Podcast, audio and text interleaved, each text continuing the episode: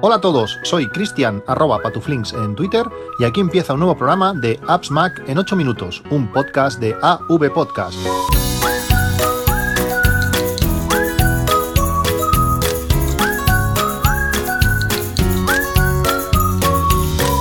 Hola a todos, eh, dos días después de la presentación de los nuevos productos por parte de Apple, de esta keynote del pasado día 12, quería daros mi, opinión, lo que me parece, lo que me parece todo lo presentado, como también me habéis pedido eh, bastantes por, por Twitter. Explicaros qué se presentó no tiene sentido, lógicamente ha pasado demasiado tiempo, habéis, habréis visto, si no la Keynote, pues eh, eh, bastantes vídeos o habréis oído otros podcasts, pero sí quería explicaros las sensaciones que me han dado, eh, bueno, los productos y decir la mía sobre, sobre ellos. Eh, he oído muchísimas cosas, tanto en inglés como en castellano, y hay muchas cosas en las que estoy de acuerdo y otras muchas que no. quería empezar por el tema de las, de las tiendas. una de las primeras cosas que se presentaron en, en la Keynote fue hablaron sobre, sobre las tiendas, eh, lo importante que es eh, la integración de la tienda con la ciudad, con su barrio, con el barrio donde está, con la sociedad, es algo súper eh, importante e interesante, lo que también implica pues que hay ciudadanos de primera, de segunda y tercera división. lógicamente, si vives en Estados Unidos es genial, si tienes una tienda importante en tu zona, pues es algo maravilloso. Si eres de segunda y tienes una Apple Store a 100 kilómetros, como sería mi caso, eh, pues bueno, está ahí, puedes ir, pero no puedes vivir ese, día a día. Eh, las tiendas, las Apple Stores de centros comerciales no van a tener pues conciertos, no van a tener eh, todas esas cosas que se presentaron en la, en la Keynote. Y por supuesto, pues los que no tenéis una Apple Store a, bueno, yo que sé, a menos de, 250 kilómetros, pues lógicamente ni, ni eso. Esto abre una brecha más importante con, con Estados Unidos, si, si no lo era ya. Eh, también con, otras ciudades que sí que tienen estas, estas tiendas eh, emblemáticas y que, bueno, que parte de lo que nosotros pagamos por los productos que nos encantan, pues van destinadas a eso y no, y no lo disfrutamos. Después pasamos al tema de, del Apple TV. Eh, el Apple TV, sentimientos encontrados en varias cosas. Primero, subida de precio. Mm, no lo entiendo. Mm, al final es una actualización del producto y y está bien que, se actualice, pero esa subida de precio, como en muchas cosas ha habido, eh, no, me gusta. Eh, está muy bien que el nuevo Apple TV sea 4K, ya que va a hacer que la industria tire hacia ahí. Si Apple no estira, si alguien importante no estira, eh, las cosas no, no, no, van a ir en esa tendencia. Si no tienes una tele 4K, te va a importar poco, pero sí que es verdad que en los próximos 2-3 años la vas a tener. Los precios están bajando en picado y es bueno que este Apple TV lo sea. Si tienes un Apple TV eh, modelo antiguo y te merece la pena el cambio, pues tú verás. Ahora mismo contenido no hay. Eh, ¿Cuánta gente? Eh, Apple anunció que si habías comprado muchas películas, te las iban a pasar a la versión 4K de, forma gratuita. ¿Cuánta gente ha comprado películas en España, por lo menos, de iTunes? Pues la verdad es que no conozco mucho, aparte de Emilio, no sé si hay mucha gente más. Y si es así, tampoco las vas a volver a ver muchas veces, a menos que sean películas de dibujos animados quizás para los niños, eh, no las vas a ver muchas veces más, por tanto ese salto tampoco para mí es importante. Sería algo más si, Apple sacase un servicio de streaming de, de vídeo, si Netflix eh, para el Apple TV eh, funcionase en 4K, mm, me parece increíble que no esté disponible aún, cuando la aplicación de Samsung, por ejemplo, Netflix lo reproduce en 4K perfectísimamente, o que HBO, veremos HBO cuando cuándo lo va a hacer, pues que HBO tampoco lo haga. Por tanto, es un cambio necesario aumento de precio para mí no justificado y bueno importante que Apple estire eh, hacia adelante para que todo el mundo vaya lo, vaya siguiendo. Eh, es una pena que no tengamos la integración con la aplicación de, televisión. Mm, realmente no sé si es útil o no pero está, está bien que todo quede integrado. Hay países extraños creo que Suecia que está por ahí. No sé qué manera tienen ellos de, ver canales de televisión pero me sorprende que, que España con muchas otras cosas como en la aplicación de noticias, por ejemplo, no, no, esté, no esté incluida. ¿Qué más? Tema, tema Apple Watch. Eh, para mí Eh, el diseño me parece extraño, eso de, poner un punto rojo en la corona para que se sepa que es el nuevo, el nuevo modelo, me parece, me parece extraño, aparte de que visualmente eh, no me gusta, pero, pero creo que es un buen salto hacia adelante. Si tienes un, un, Apple, un Apple Watch 2, Series 2, pues no sé si merece la pena el cambio, pero para mí está claro que si vas a comprarte el 3, eh, tienes que hacerlo con, con LTE. Aunque varias personas me han dicho que quizás no les compense o que no lo ven, entre ellos eh, Víctor Correal, un saludo. Eh, yo creo que por la diferencia de precio, al final estamos hablando creo de 50 euros, un, reloj que te puede durar fácil dos, tres años. Eh, además, mm, va, lo va a heredar algún familiar, como es mi caso, mi Apple Watch Series 0 tiene más de dos años y lo va a heredar mi mujer cuando llegue el momento y lo va a disfrutar seguro durante mucho tiempo. un Series 0 que aunque no sea sumergible, mm, lo he utilizado pues en piscina, me ducho cada día con él, eh, bueno, lo mojo sin problemas y ahí está, está perfectísimo, no tiene ni, ni una marquita de, nada. Pues ese Series 3 eh, se me ocurren muchísimas situaciones donde el tener datos en el propio reloj es indispensable. Una, una parte importante será cómo actuarán las operadoras. Creo que AT&T ya ha dicho que va a cobrar 10 euros por el servicio de activar eh, los datos, activar esa duplicidad de SIM en el, en el reloj. Eso va a ser importante lo que, lo que pase eh, aquí, aquí, en España y en, Latinoamérica. Si tu operador mm, decide, eh, creo que Vodafone, por ejemplo, no cobra eh, por hacer un, una multisim, quizás me equivoqué, pero creo, tengo entendido que no. Si tu operador no te cobra por, por ese servicio y puedes tener datos en, el reloj copiando tu SIM del teléfono puede ser algo genial. Eh, a mí se me ocurren varias situaciones en las que me hubiera ido perfecto. Yo en el trabajo, por ejemplo, no llevo el móvil encima, no puedo llevar el, móvil encima, pero eh, si el reloj eh, lo hace, pues lógicamente podré, podré tenerlo. también me ha pasado estando, estando trabajando que mi hija se puso mala, tuvo que salir mi mujer corriendo al hospital y no llevar el móvil encima, pues tuvieron que llamarme, fue un follón para si hubiera tenido la posibilidad de ver, aunque fuese la llamada o un mensaje, pues la cosa hubiera sido mucho mejor, hubiera, hubiera estado mucho más tranquila y bueno, hubiera ido todo, hubiera ido todo mucho, mucho más, de una manera mucho más fácil. Pues como digo, eh, por esa diferencia de precio, con un producto que va a tirar, eh, bueno, va a durar muchos años, eh, en muchísimas circunstancias en, en, la playa, donde tienes el teléfono guardado, o en casa, en el coche, donde sea, pues lo puedes llevar, aguanta muy bien tanto la humedad como situaciones adversas, luego lo, lavas un poquito con agua, con agua dulce y, listo. En la piscina, donde no tienes que tener el teléfono eh, cerca del todo. Luego en casa, por ejemplo, eh, a veces dejo el teléfono cargando y me voy a una habitación y allí no llega el, el, móvil, si me llaman no me entero. Bueno, hay diferentes circunstancias que por esa diferencia de precio, como digo, eh, puede ser muy interesante. La decepción, pues que no llegue, que no llegue a España. No sé si será, por, por, lo menos hasta el 2018, no sé si será algo porque, porque sí, o será un servicio que aunque no esté soportado oficialmente por el operador, eh, funcionaría. Eso habrá, habrá que verlo y a partir del día, creo que es 22 que sale a la venta de septiembre, eh, lo, comprobarán seguro. Eh, simplemente, pues bueno, alguien que tenga un operador español, a ver qué pasa si poniendo, vinculando tu, Apple Watch, simplemente funciona. Es algo que tengo mucha curiosidad y que, y que veremos a ver qué pasa. Eh, lo siguiente que se presentó fue, fue el iPhone. El iPhone, el iPhone 8, eh, mucha gente habla de que no es un 8, sino que debería ser un 7S. Para mí no es, no es ni eso. Si pensamos, eh, siento, es la cosa más crítica con, Apple de toda, de toda la Keynote. Si pensamos en la historia de los, de los S, cómo funciona el iPhone, se presentó el iPhone original, luego el iPhone 3G, que fue un salto importante porque introducía 3G, pero además era el inicio del iPhone, todo era nuevo. bueno, los cambios iban un poco más pues apuntando a todos lados quizás. El 3GS introduzco, introdujo perdón, eh, la posibilidad de grabar vídeo, más potencia. El 4 tuvo un rediseño. El 4S, eh, aparte de introducir eh, Siri, le dio muchísima más potencia, que hizo el teléfono S mucho más durable en el, tiempo.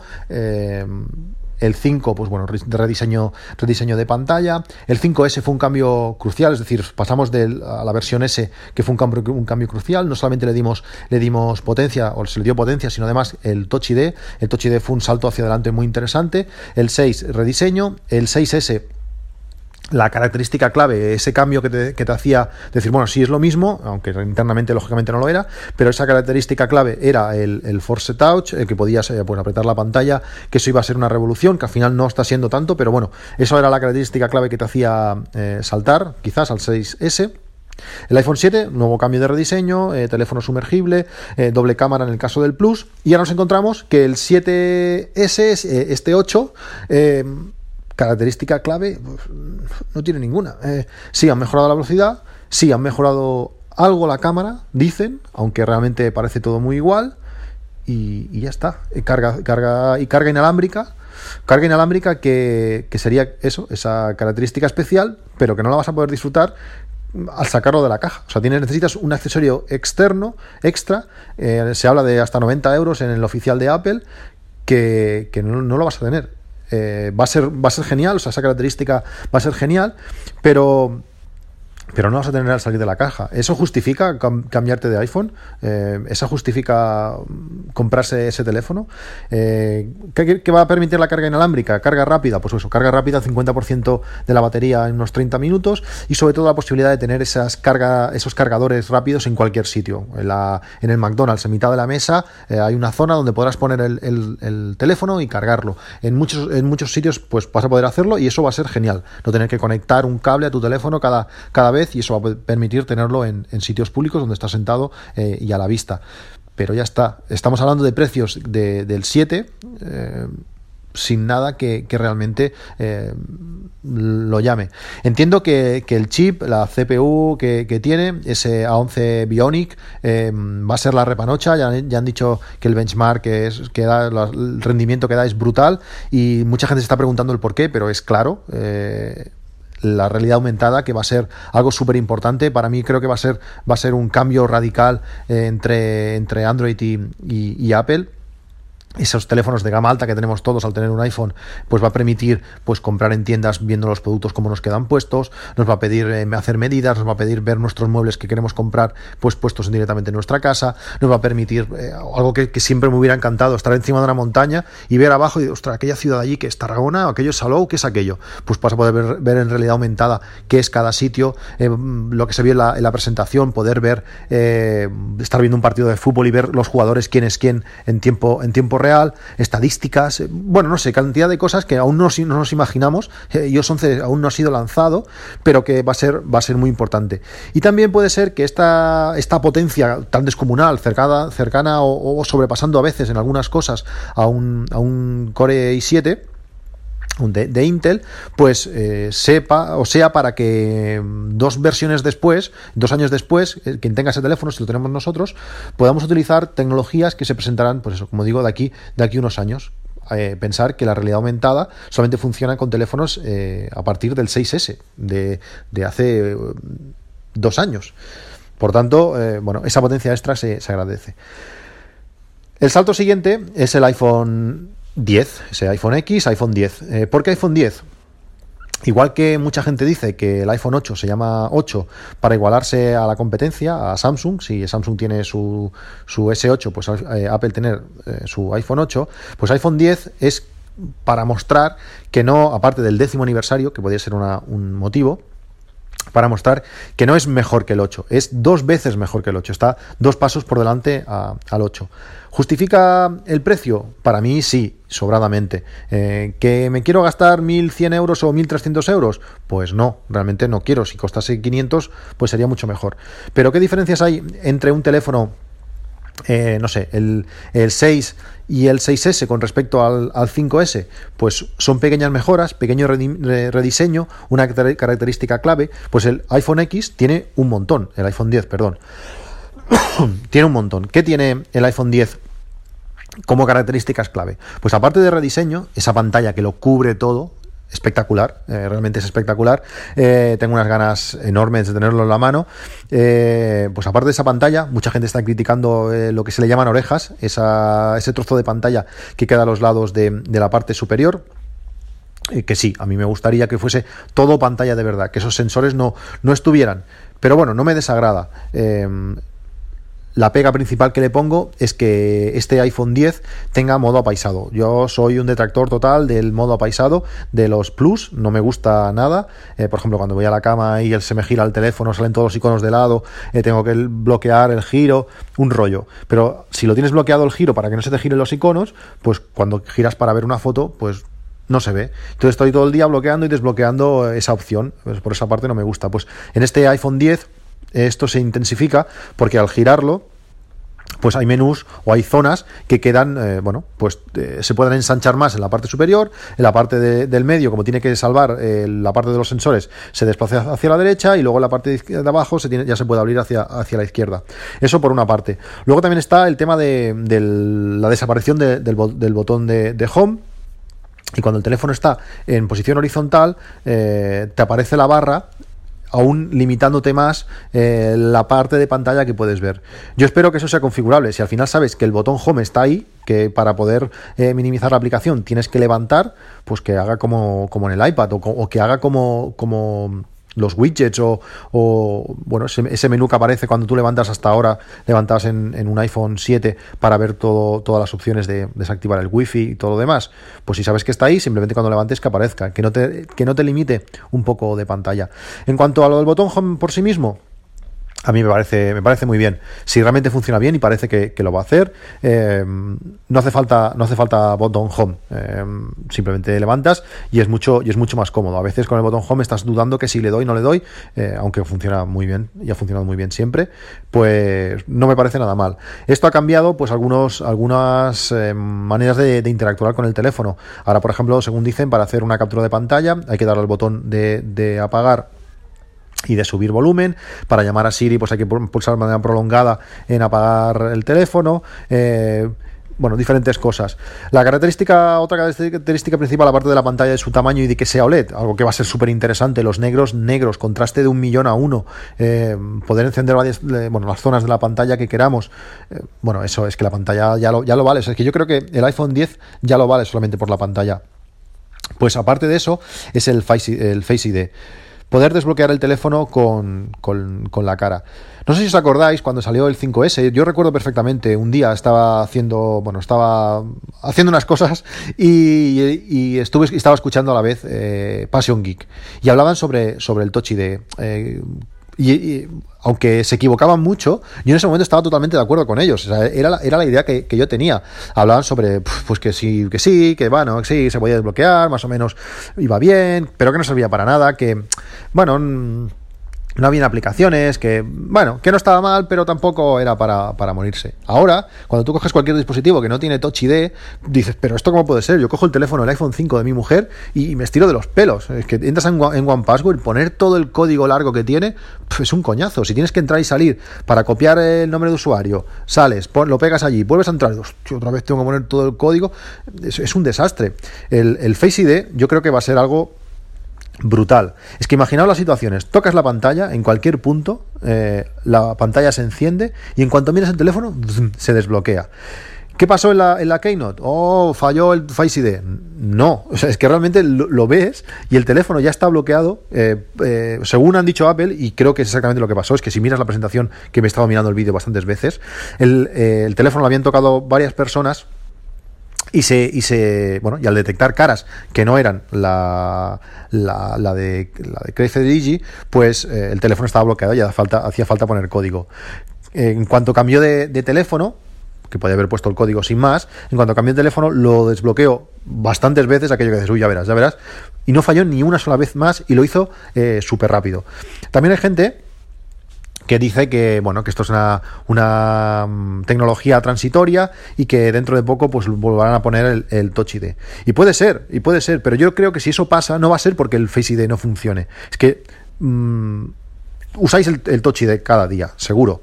Eh, pero también veréis a mucha gente que no lo usa. Es, es, increíble, pero hay mucha gente que no lo usa. Pues porque le ponen el dedo a veces no va, porque no saben hacerlo, por si, el Face ID funciona bien y la configuración de, la activación es tan fácil como se muestra, de mover la cabeza de arriba a abajo como si estuvieses calibrando la brújula, es que lo vas a usar sí o sí. O sea, en cuanto te estés mirando el teléfono y toques la pantalla, se va a desbloquear. Es, magia. Como sabéis, el Touch ID funciona perfecto o funciona muy bien.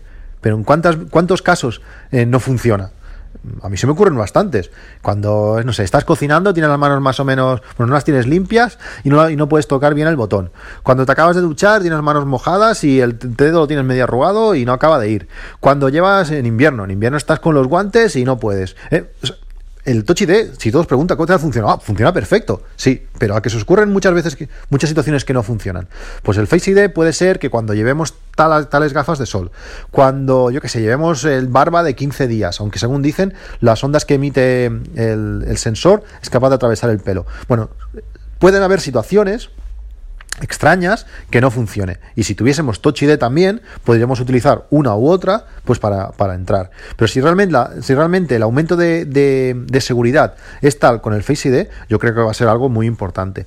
Igual que eh, una de las características clave del, del 7 Plus era esa doble cámara que, tenía para hacer el modo retrato, ese Face ID y esa tecnología que utiliza para ver la profundidad en la cara nos va a permitir hacer modo retrato en, la, cámara, en la cámara frontal, en la cámara que utilizamos para, hacernos selfies. Eh, no sé vosotros, pero yo con mis hijos en muchas situaciones nos hacemos un montón de selfies y tener un modo retrato con un fondo difuminado puede ser muy útil y, los resultados son, son muy buenos. Eh, otra de las características de estos nuevos teléfonos es la posibilidad de utilizar ese modo retrato, eh, utilizar efectos de luz en, tiempo real o a posteriori, algo también interesante, igual que iOS 11 permite ahora en una única foto aplicar o desaplicar el, modo retrato, no como antes que había, que había varias versiones, pues ahora podemos utilizar, hacerlo en tiempo real. Y por último, después de esta interrupción, que no sé si habréis notado, eh, comentar dos cosas más. Me sorprende que el iPhone 10 tenga las cámaras en vertical. Ya han dicho que va mejor para, la realidad aumentada y que en el iPhone 8 las dejen en horizontal dices, va mejor, pues ya que sacas un nuevo teléfono, pues ponlas todas en vertical y listo. Eh, sentido es algo, es algo que, que no se entiende. Luego también otro tema que preocupa eh, a la gente es el tema de, no sé, que te puedan obligar a mirar el teléfono para, para desbloquearlo. Como se ha comentado que Face ID solo funciona si estás mirando al teléfono, con los ojos cerrados en principio no, no funcionaría. Pero también han dicho que si pulsas cinco veces el botón de, inicio, el botón físico para encender el teléfono, cinco veces el Face ID se desactiva y te obliga a poner, a poner el código. Eso es, eso es interesante. Y la última característica es el tema batería. Como sabéis, el teléfono es eh, más pantalla que ninguna otra versión, 5,8 pulgadas eh, frente a las 5,5 de las versiones Plus, del 7, del, del 7 Plus o del 8 Plus pero el teléfono en sí es más pequeño, está en medio entre, entre el normal y, el Plus. Eh, en cuanto a batería, han dicho que tiene la misma duración, más o menos que el 7, pero no el Plus. Por tanto, dura menos que, la versión Plus. Si tú has tenido o tienes un Plus ahora, eh, el teléfono te va a durar menos. No sé si era 12 horas de navegación por las 13 que, tiene el 7 Plus y el, y el 8 Plus. Eso va a ser un hándicap, pero claro, si tenemos carga rápida, si le puedes meter un chute de, batería en 15 minutos, darle 25% de batería, pues es algo que, nos va a salvar la vida muchas, muchas veces. Bueno, yo lo tengo, lo tengo claro, el día de, la pre-reserva o de la reserva eh, voy a estar ahí a, las 9 y un minuto, que dicen que, será cuando se active la, tienda para poder reservar, ese 27 de, de octubre para tenerlo pues el, primer día de, venta, ese 3, el 3 de noviembre, ya veremos si para recoger o para que me lo manden, para que me lo manden a casa. Em, lógicamente será un iPhone 10 y parece, bueno, tengo bastante claro que también será la versión de 256 gigas, ya que estás, pues el grande. No sé que, si estáis de acuerdo o no con, todas mis opiniones, o con algunas por lo menos. Eh, podéis darme la contra en, en, Twitter, en arroba patuflinks, o por correo electrónico en appsmac.com, arroba gmail.com. Un saludo y hasta luego.